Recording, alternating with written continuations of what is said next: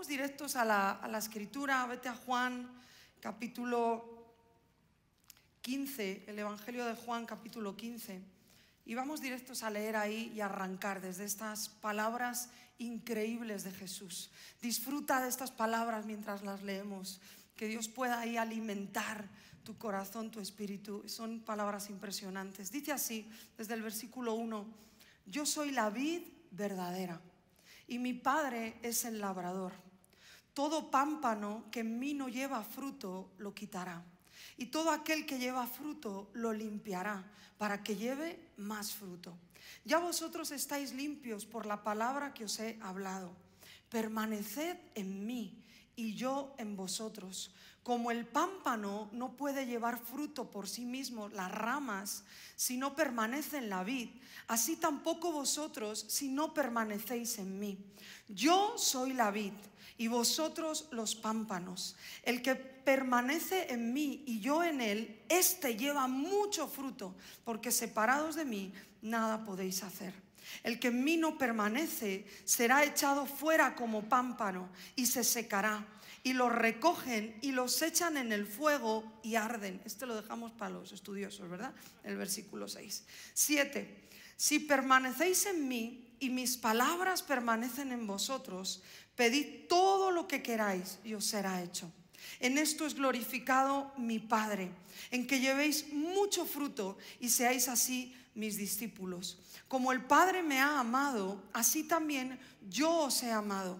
Permaneced en mi amor. Fíjate que lo va a repetir dos veces más. Permaneced en mi amor.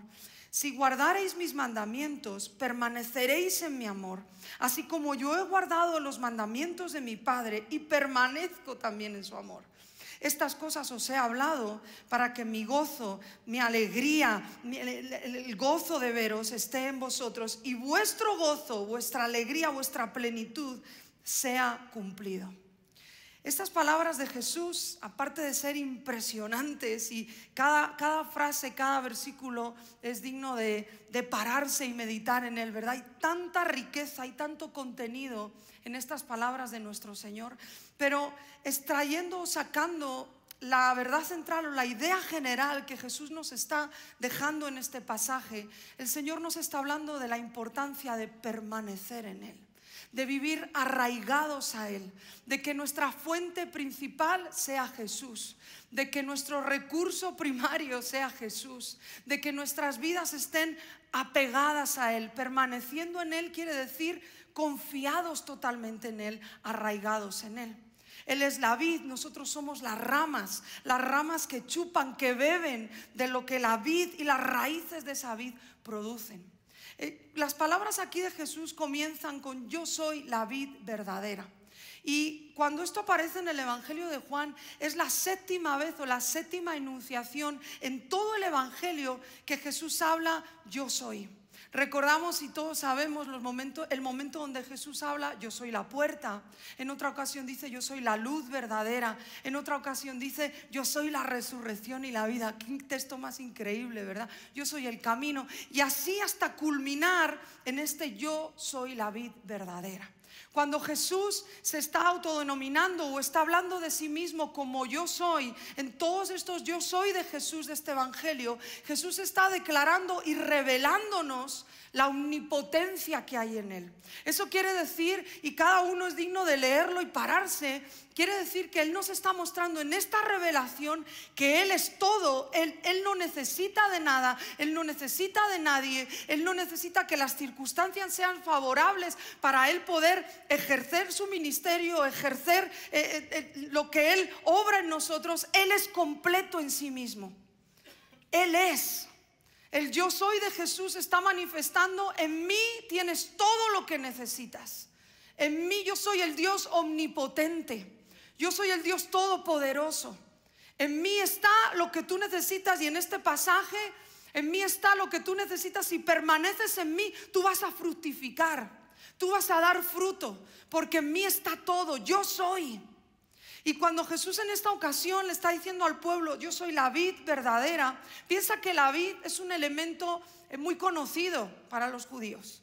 había muchas vides y era algo muy, muy peculiar, muy conocido. Tantas veces que Jesús usa elementos familiares peculiares, ¿verdad? Para que entendieran lo que él estaba expresándoles y explicándoles. Pero yo pienso, imagino, que dentro del pueblo, cuando hablaban de vides, automáticamente su mente se iba a cuando en el Antiguo Testamento eh, Dios mismo denomina en algunas ocasiones al pueblo de Dios como una vid. Recordamos ese Isaías capítulo 5, otro capítulo también en Isaías, Jeremías, incluso algún salmo, nombran o denominan al pueblo de Dios como una vid. Ahí lo puedes buscar, ahí te dejo esa tarea para que lo busques. Y me imagino que para este momento el pueblo, cuando Jesús y cuando el Padre hablaban de vid, su mente automáticamente se iba a los ejemplos que conocían de los profetas. Por eso Jesús aquí les está diciendo, yo soy la vid verdadera. O sea, en cierta manera, como ramas que vosotros sois, también sois parte de esa vid, sois esa vid, pero yo soy la vid verdadera la genuina, de donde emana, de donde sale ese agua, de donde sale la vida, la vida de Dios en nosotros. Yo soy la vid verdadera, no te equivoques. Y creo que esto es una revelación que trasladada a nuestros días es bien importante que nuestra generación recuerde esto. Vivimos en un tiempo, ya de unos años para acá, donde la iglesia, la verdad, está hermosa. No hablo, eh, no hablo de una en particular, sino de manera general. No, no, hemos visto en otro tiempo en la historia, yo creo, a una iglesia más preciosa. En el sentido de, de tantas herramientas que la iglesia tiene. O sea, sí nos hemos tomado la tarea, ¿verdad? De vestir a la novia, de hermosear a la iglesia. ya el propio la instalación están más bonitas que nunca. Las actividades son increíbles. Hoy es apetecible venir a la iglesia, ¿sí o no? Como decís vosotros, es bien chido venir a la iglesia. Tantas actividades para cada sector, para cada, para cada lugar, tantas áreas en las que uno puede servir. Es maravilloso. La iglesia es preciosa, ¿verdad? Pero hay un peligro en esto. Todo esto es genial y claro que tenemos que seguir hermoseando a la novia, pero hay un peligro en esto. El diablo siempre quiere en cada temporada sacar tajada, ¿verdad? Sacar partido de esto. Y hay un peligro en el que el diablo nos quiere meter. Y yo lo he observado, este peligro en esta generación.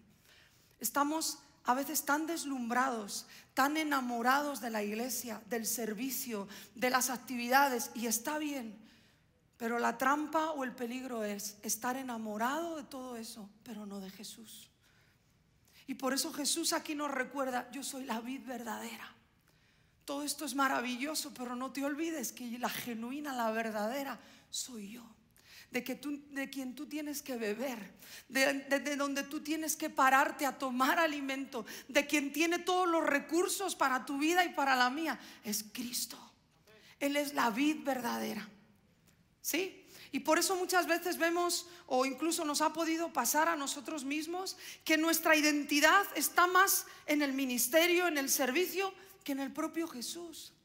Porque nos hemos olvidado que Él es la vid verdadera y he tomado de otras muchas cosas. Por eso aquí les estaba diciendo, sí, sí, tú te ubicas como vid, pero yo ahora te vengo a decir que la verdadera soy yo. Y en todo este pasaje, como digo, la verdad central es el permanecer. Y es de lo que quiero hablarte en esta mañana. La importancia de permanecer arraigados en Jesús. Por eso he titulado este mensaje Una vida que permanece. Hay varias claves, hay muchos, muchos detalles en este pasaje. Podríamos parar a hacer un estudio, ¿verdad? De días y días de este pasaje. Hay muchos detalles, pero te voy a destacar algunos. En, en, lo que hemos leído nos habla de frutos. El versículo 8 dice, en esto es glorificado mi Padre, en que llevéis mucho fruto. Y hemos pensado a veces que dar fruto es cuestión de quiero dar fruto. Y no, en este pasaje nos da el secreto de que los frutos son la consecuencia de una vida que permanece. Permanecer en Jesús es lo que da frutos. Y los frutos es lo que glorifica al Padre. Si vemos un árbol sin frutos, ¿tiene gloria ese árbol? No. La gloria de un manzano es tener unas buenas manzanas, ¿verdad? Unos buenos frutos. Y así con cada árbol frutal. La gloria de un árbol son sus frutos. Lo que glorifica al Padre en tu vida y en la mía son nuestros frutos. Y los frutos vienen por una vida que permanece. Y nos da aquí también el testimonio este pasaje de ¿Cuál es la evidencia o cuál es el testimonio de una vida que permanece? Y el versículo 7, te recuerdo, dice así, si permanecéis en mí y mis palabras permanecen en vosotros. Otra versión más actual dice, si sois fieles a mis mandamientos. Entonces encuentro aquí el secreto de la fidelidad. Tiene que ver el ser fiel con permanecer. Y al revés igual, permanecer da la evidencia en nuestras vidas de vidas que son fieles. Yo medito mucho en los últimos tiempos en la fidelidad. Es un concepto que me hace meditar mucho. Porque la fidelidad no podemos experimentar que se, que se manifieste en nuestras vidas en las cosas mega grandes. O sea, si viene un reto brutal a nuestra vida y esperamos ser súper fieles ahí al Señor, eso no va a pasar si en las cosas pequeñas no hemos sido fieles. Ejercitamos la fidelidad, ¿verdad? En nuestras vidas. Y yo medito mucho. ¿Será que me hallará el Señor fiel en este tiempo, en esta temporada? ¿Será que el Señor me hallará fiel en mis decisiones? Menos trascendentes y más trascendentes a veces. ¿Será que me encontrará el Señor fiel? Porque a veces sí es verdad que perseguimos un montón de sueños, de objetivos, y no digo que esté mal, está bien, muchos Dios los ha puesto en nuestro corazón. Y perseguimos un montón de cosas y como que nos desenfocamos en ese perseguir. Está bien, hay que luchar, hay que trabajar, hay que esforzarse por perseguir sueños que Dios ha puesto en nuestro corazón, anhelos, propósitos, proyectos de Dios. Pero a veces nos perdemos tanto en todo eso que se nos olvida lo más sencillo, ser fieles. La fidelidad a Dios es la cualidad que para mí es destacable en medio de todas estas palabras de Jesús. Y aparte nos da el Señor algo precioso en este pasaje. Si permaneces en mí, yo también voy a permanecer en ti. ¡Wow! Te recuerda cantar, es verdad, yo soy de mi amado, mi amado es mío. Es esa unión tan increíble con Cristo. Tenemos ese privilegio tan grande de vivir vidas unidas al Señor. No vidas lejanas, no es un Señor de te digo desde ahí y yo desde aquí escucho, no. Nos da el privilegio el Señor por medio de su Espíritu de vivir vidas pegadas a Jesús.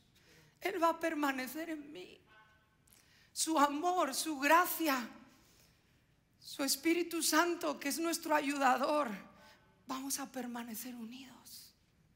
Es un pasaje tan increíble. Ahora, por avanzar un poquito más, yo encuentro que la idea general que nos transmite este pasaje no es una fidelidad momentánea.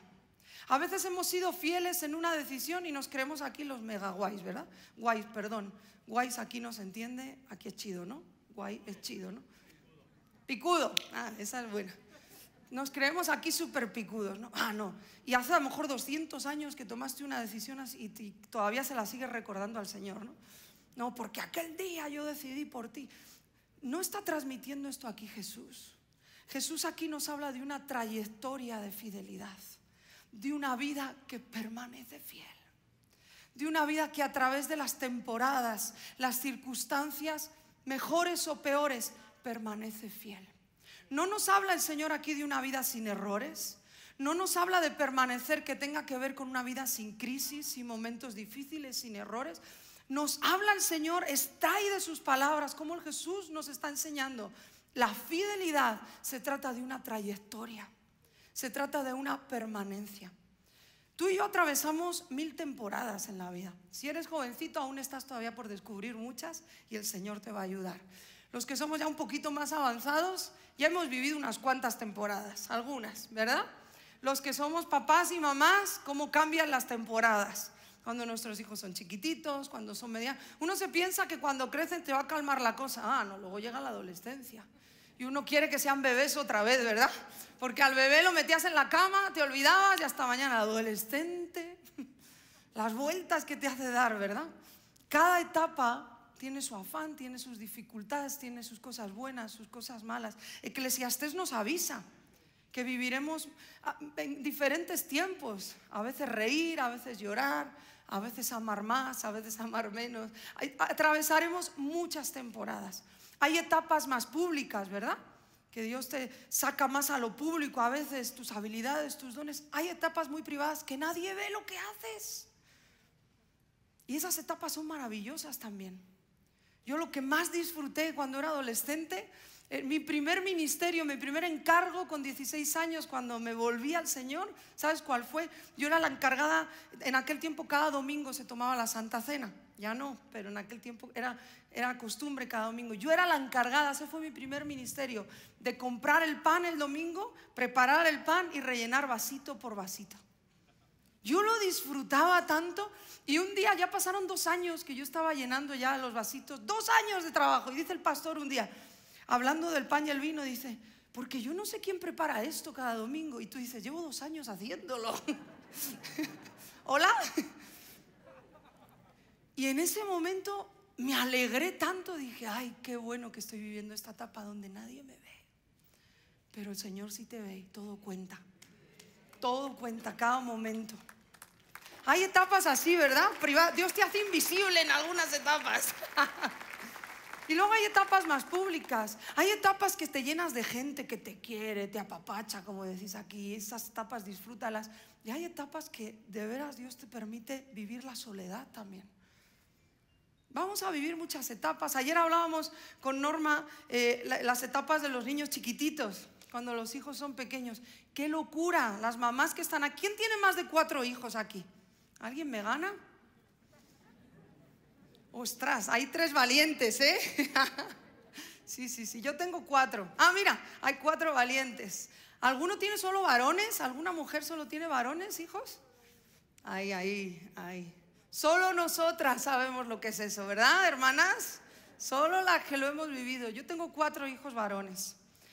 Y esos cuatro hijos míos de terroristas no han bajado cuando eran pequeños. Me acuerdo el pastor Bernardo y el, pastor Zárate también cuando ha venido a España, siempre se iba diciendo, no, no, no, estos son talibanes lo que tú tienes. Me acuerdo una vez que eh, y venía el pastor Zárate, salíamos de un, un evento que teníamos, yo estaba tan enfada con mi hijo pequeño que ya me salió, espontáneamente me salió decirle, no, no, ya no te voy a dar con la vara en casa, te voy a dar con la madre de las varas cuando lleguemos a casa. O sea, ya el top. y hasta el día de hoy el pastor Zárate siempre me lo recuerda, la madre de las varas. Tú tienes a la madre de las varas. Tú no sabes lo que a mí me han hecho pasar esos cuatro. Tú ves aquí a Josué, mi hijo mayor, ya tiene 21, está calmadito, guapete, su Biblia, levanta sus manos. Este ha sido un sinvergüenza de pequeño. No, no, no, no, no. Este tiene el top de los cuatro. Este se me ha subido a tejados, se me ha pasado de tejado a tejado al vecino y han tenido la sinvergonzonía de hacerse pis en el tejado del vecino. Y tener mi vecino que venir a avisarme. Casi me quema la casa un día. Era el cumpleaños de uno de mis hijos y aquí el amigo encendió las velas y jugó con el mechero, me encendió la guirnalda, la guirnalda acabó en una cortina y la cortina se prendió. ¡Fuego, fuego! Ahora, día de hoy es el cumpleaños más divertido que mis hijos recuerdan. no, estos me han hecho pasar de todo. Son etapas complicadas. Hoy, hoy me río, te aseguro que en aquel tiempo no me reía. pero son etapas de estrés difíciles. En un evento de explosión de los primeros que tuvimos, mi hijo Daniel tenía un año, el pequeño. Diciembre, cero grados, frío a tope en Madrid. El primer día del evento, súper de trabajo, eh, llegamos a casa, yo tenía gente en casa durmiendo que había venido de otras ciudades para el evento. Llego a la casa, eh, antes de la puerta de entrar a casa hay como una entradita que está afuera, en el exterior, y teníamos la costumbre de dejar ahí el carrito, la carriola, de verdad decís aquí, la carriola del niño y ya entrar a la casa. Y llegamos y no solo dejé la carriola, sino que dejé a mi hijo dentro. Un año, con el abrigo hasta aquí, cero grados, y como estoy dentro, así, no sé qué, la cena, pa, pa, pa, pa, y a los 20 minutos digo, ¡Ah, Daniel! Salgo y el niño así tieso ni lloraba. Del frío que tenía no podía ni llorar. tieso, tieso, tieso, tieso. Digo, ay, hijo, perdona. Y yo creo que se quedó traumado hasta hoy porque es el más bala, yo creo, y no me dejan paz de, tanta actividad que tiene. Entonces son temporadas. Hay temporadas donde son más tranquilas, ¿verdad? Hay también en la calma hay peligros. Son temporadas donde a veces el estrés, la presión, a veces el quebranto, la tristeza, el dolor nos va a tocar pasar por todas esas temporadas. Pero lo que nos tiene que definir como hijos de Dios es que a través de las temporadas nos podamos mantener fieles. Permanezcamos a través de las temporadas. Rápido, quiero hablarte sobre Daniel. Para mí es un hombre en la Biblia cuyo testimonio nos deja la palabra que fue un hombre que permaneció. Definimos a Daniel, si recuerdas al profeta Daniel? Ok. Definimos a Daniel como un hombre consagrado. O sea, lo más destacable de Daniel es su consagración, su entrega, desde bien jovencito. Él llega como un adolescente a Babilonia, irrumpe en Babilonia, sacados de su lugar, Jerusalén es tomada, se llevan a exiliados a Babilonia y llega.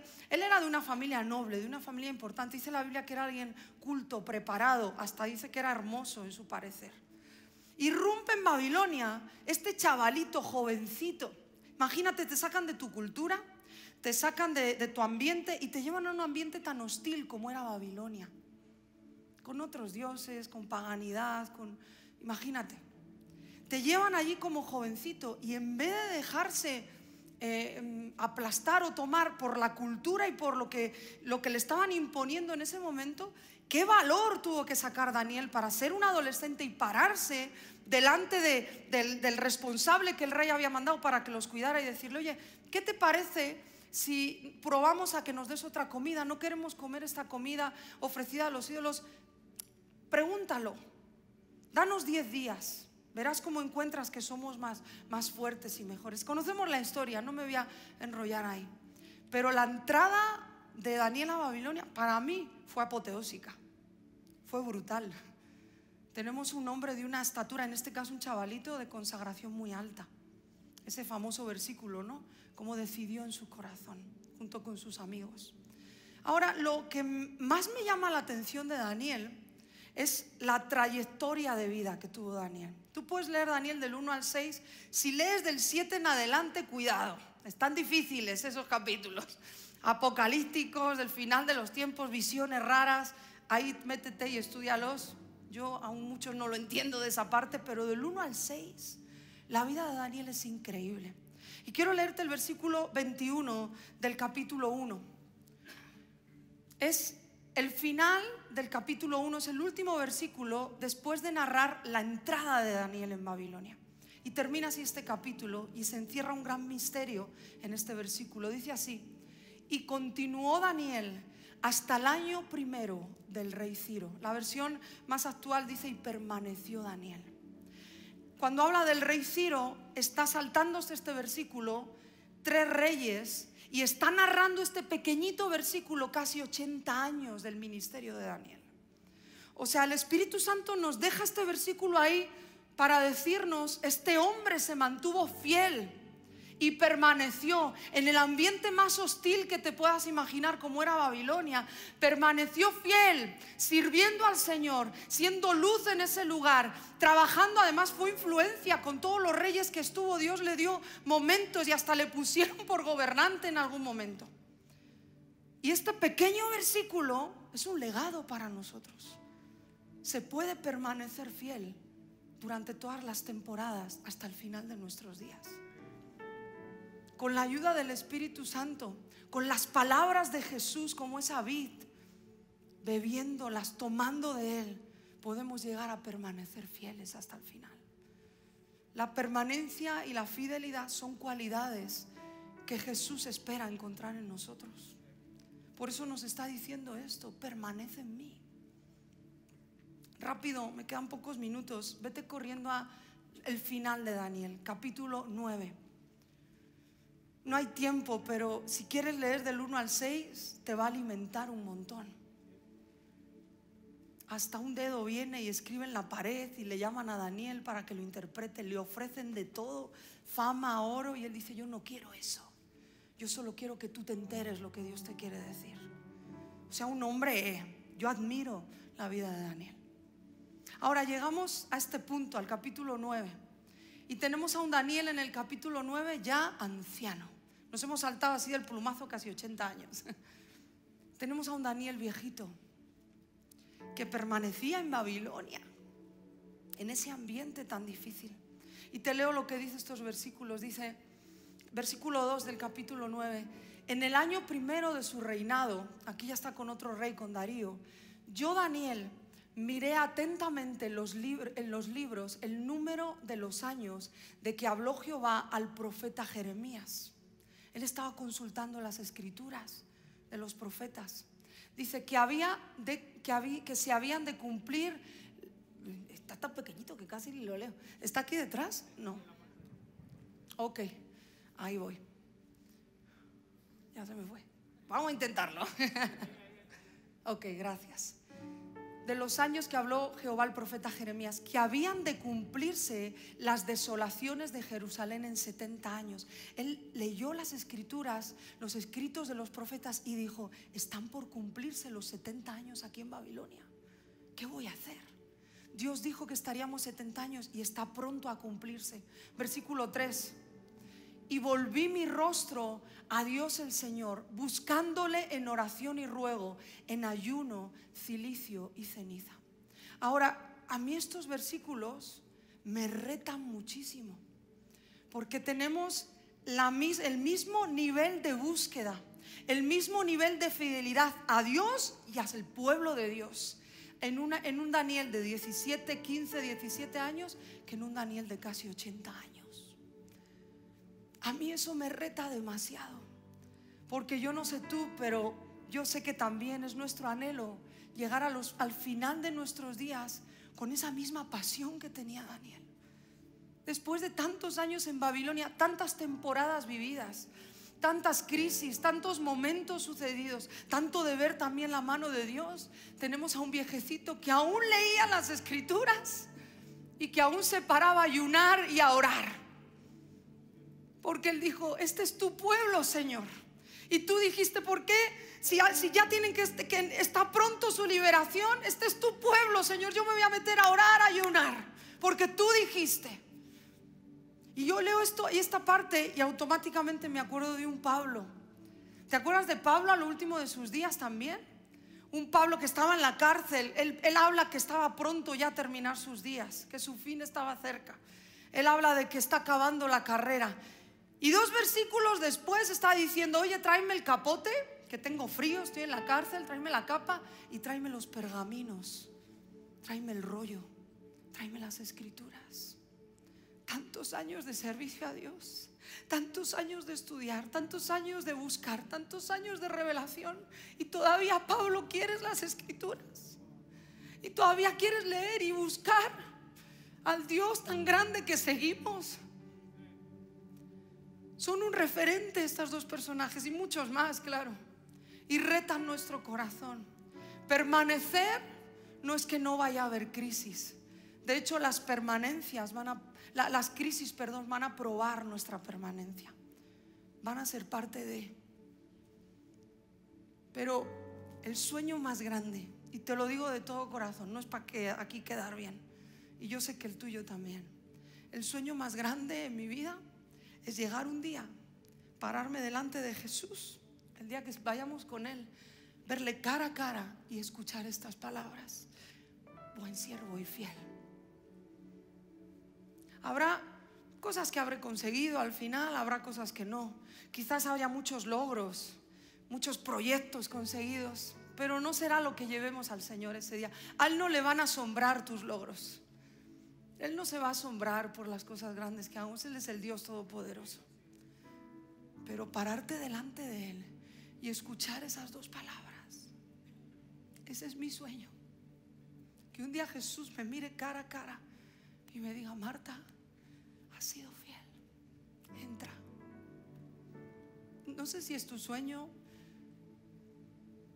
Seguro que sí. Pero pensar en eso a mí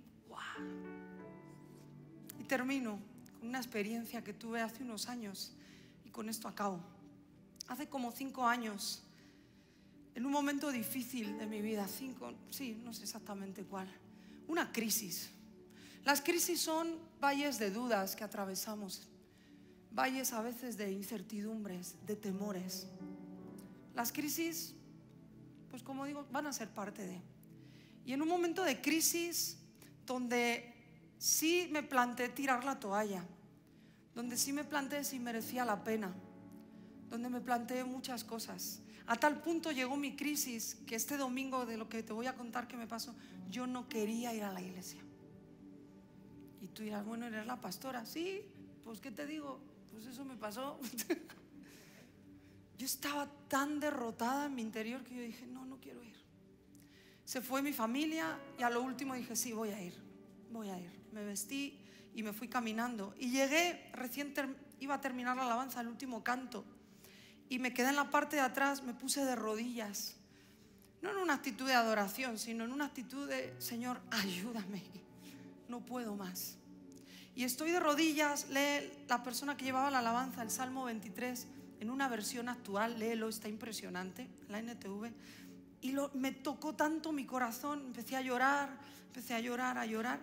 Y en ese llanto que estoy de rodillas, empiezo a escuchar como un murmullo de muchas voces. Así como si hubiera como ciento y pico personas a mi alrededor. Y yo digo, ¿será la iglesia que han venido todos para acá a orar por mí o algo? Abro mis ojos, levanto y no, no había nadie, estaba todo el mundo centrado en la alabanza.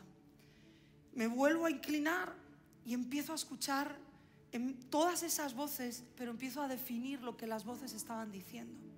Y empiezo, yo no tengo un versículo para explicarte esto, no sé si la Biblia, hay algún versículo que avale esta experiencia, pero yo te digo lo que a mí me pasó. Y levanto, y estoy ahí agachada y empiezo a escuchar, mira, la que permanece. Y así como muchas voces como que se decían unos a otros, mira, la que permanece. Y yo empiezo a escuchar, pero como mucha gente diciéndolo, y levanto otra vez la cabeza, no había nadie a mi alrededor. Y digo, Señor, ¿qué es esto? Y entiendo como que el Espíritu Santo me dice, ese es tu nombre, así se te conoce en el cielo. Obviamente me reventó, que yo quedé ahí llorando por minutos, pero más allá de esa experiencia, lo que reventó en mi mente y en mi corazón es decir, o sea, yo estoy tirada en una de las crisis más fuertes de mi vida pero el cielo destaca mi fidelidad y que no me he rendido. A mí eso me reventó. Yo dije, entonces, ¿qué visión tiene el cielo a veces de nosotros? Yo no sé si eran ángeles, yo no sé, no sé, yo te digo lo que viví. Pero ¿cómo nos ve Dios a veces? Porque nosotros en nuestras crisis nos vemos incapaces de todo, ¿verdad? Nos vemos como una piltrafilla, ¿verdad? pero el cielo no ve lo que tú ves. Dios destacaba de mí, esta mujer ha permanecido, no se ha rendido, no ha tirado la toalla y eso le vale al cielo es tu permanencia, es la fidelidad en esa permanencia, es el permanecer, permanecer. Y las fuerzas vendrán de parte del Espíritu Santo y el enfoque vendrá de parte del Espíritu Santo y la palabra que necesitas escuchar vendrá de parte del Espíritu Santo. Son temporadas. Habrá temporadas donde estés arriba. Igualmente, en medio de, estar arriba, te tocará ser fiel. No interpretes que la fidelidad es estar a tope siempre. La fidelidad es en toda temporada. Ese es el verdadero avivamiento, iglesia. En cada temporada permanecer fiel al Señor. Eso es un avivamiento en una vida, en una iglesia, en una familia. Amén. ¿Por qué no te pones en pie y oramos para terminar?